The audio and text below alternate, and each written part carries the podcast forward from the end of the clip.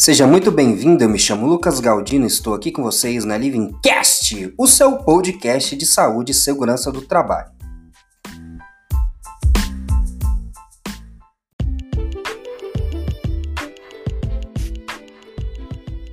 No episódio de hoje, eu irei ter um bate-papo com o Guilherme, que vai compartilhar conosco um pouco da sua expertise em investigação de acidentes.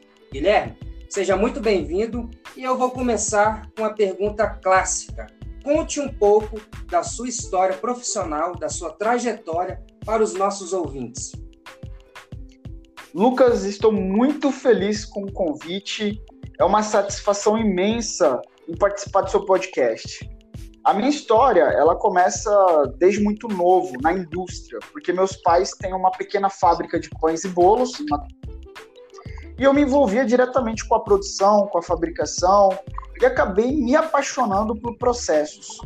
Decidi então fazer o curso de engenharia de produção e de lá para cá fiz vários estágios, muitos cursos, trabalhei em várias indústrias, fui estagiário, assistente, analista e me especializei. Hoje sou engenheiro de segurança do trabalho em uma multinacional americana e agora, mais recentemente, é, abri um perfil no Instagram e agora sou o Instagrammer. Bacana, cara. Muito legal. Eu tenho acompanhado o seu trabalho lá no, no Instagram e perfil assim bem rico, né, de conteúdo. Diariamente você está lá sempre compartilhando informações relevantes para a gente. E um amigo meu me fala que nós precisamos transbordar na vida das outras pessoas. E eu tenho certeza que é isso que você tem feito, não somente para aqueles profissionais recém-formados, como para aquelas pessoas que já estão há bastante tempo né, na área de SST. E mergulhando no tema deste episódio, é, entender sobre os acidentes ocorridos é essencial para todas as pessoas que compõem uma empresa. Afinal de contas, ninguém quer voltar para casa acidentado, não é mesmo?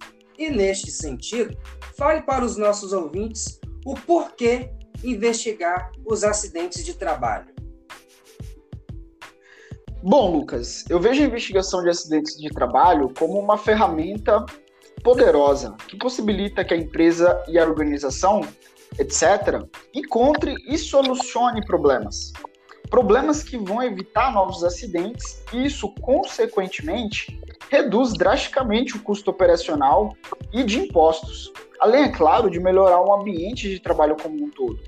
Mas a pergunta que deveríamos fazer aqui por que não fazer a investigação? Olha só, se você pesquisar no próprio Google, o número de acidentes no Brasil hoje é de 700 mil acidentes por ano. A cada 3 horas e 40 minutos, um trabalhador morre.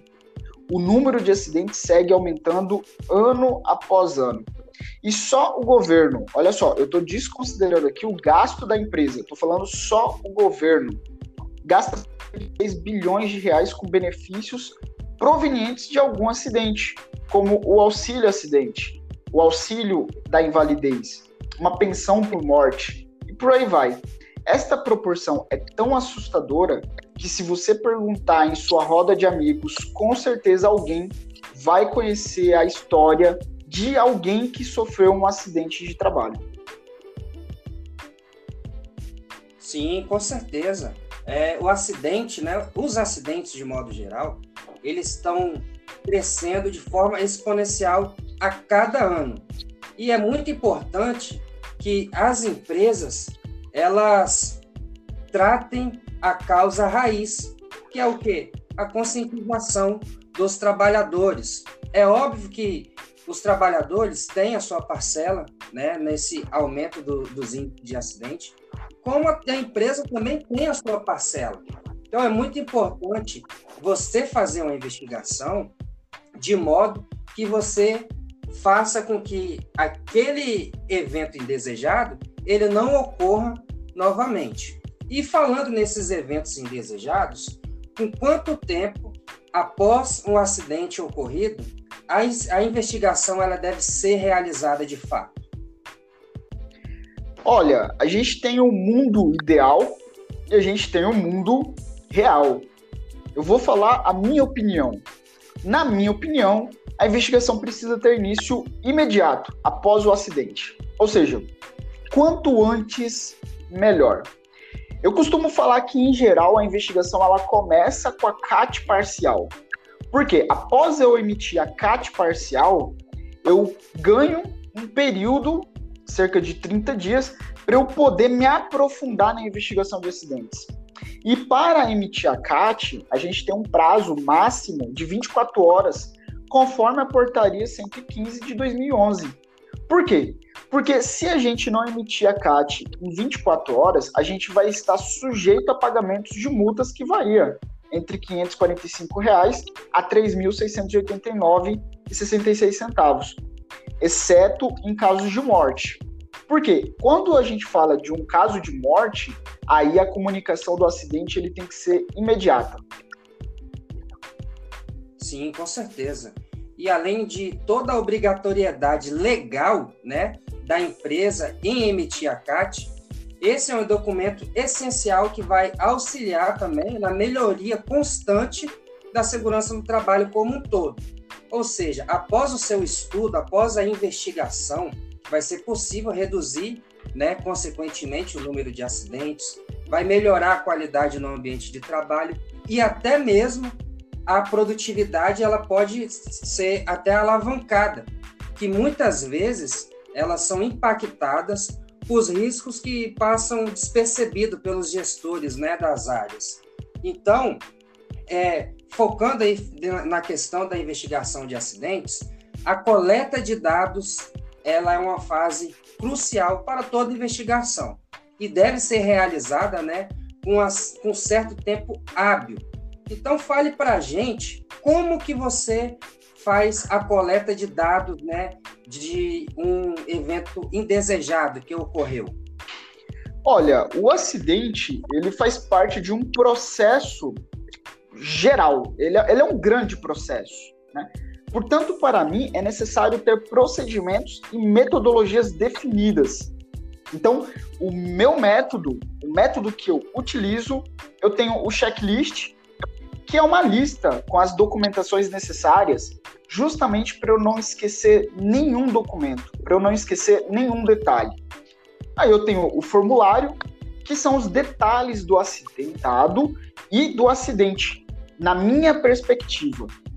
E o relatório, que é a descrição dos fatos de acordo com o acidentado e testemunhas. É aqui que o acidentado vai falar a versão dele e as testemunhas vai falar a versão dele. Claro que aqui eu estou sendo simplório, porque é uma, uma boa investigação, precisa de informações detalhadas para que eu possa estar tá emitindo um parecer técnico. Sim, não, com certeza.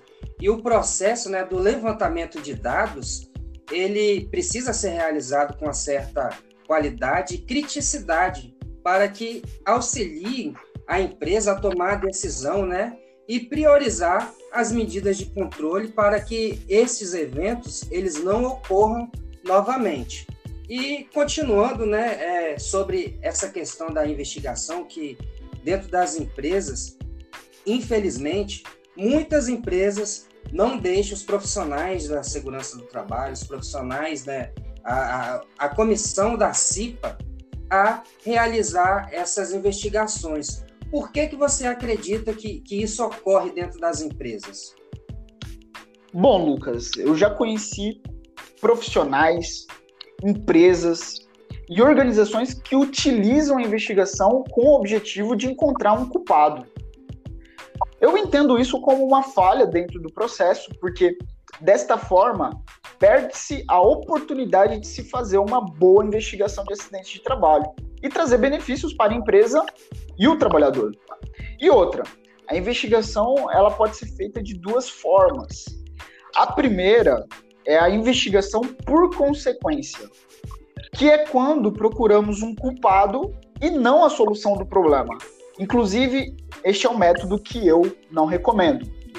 A segunda forma é a investigação dos efeitos, ou seja, este é o método de solução de problemas que busca melhorias redução de custo, soluções dos problemas em geral para que os acidentes não ocorram novamente.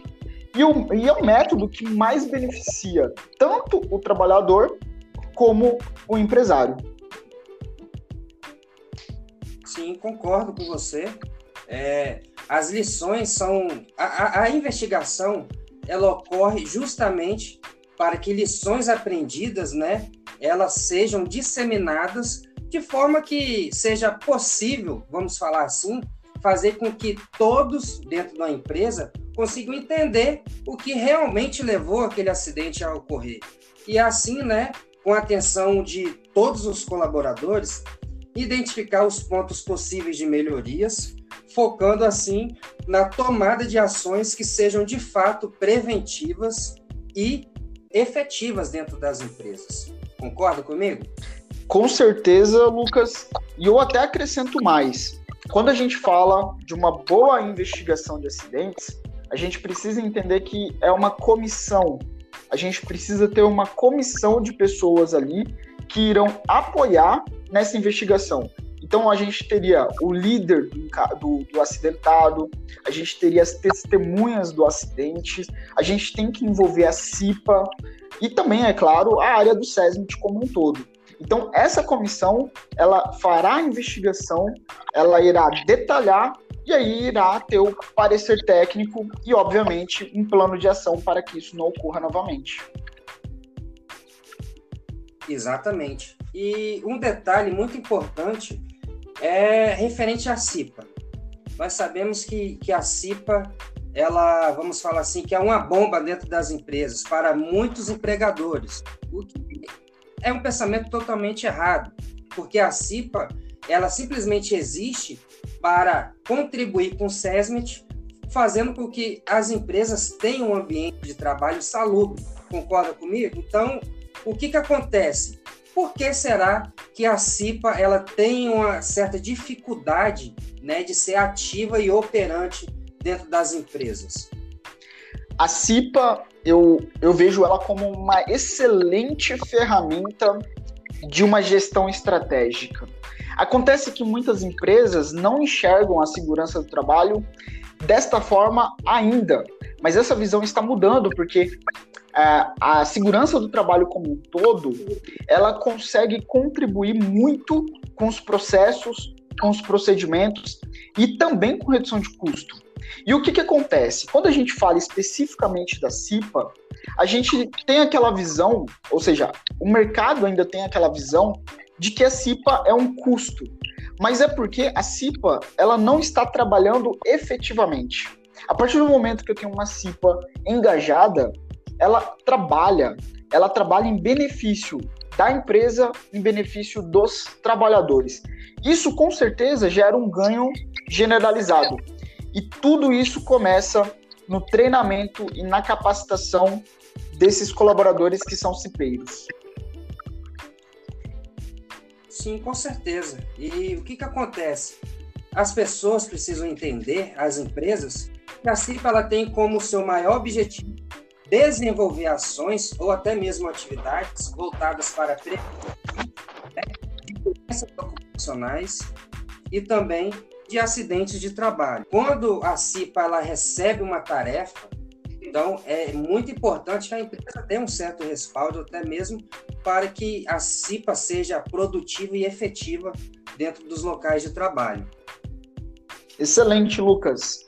É, com certeza é, toda essa comissão, tanto a CIPA como a liderança, como todo mundo que participa de uma investigação de acidente, né?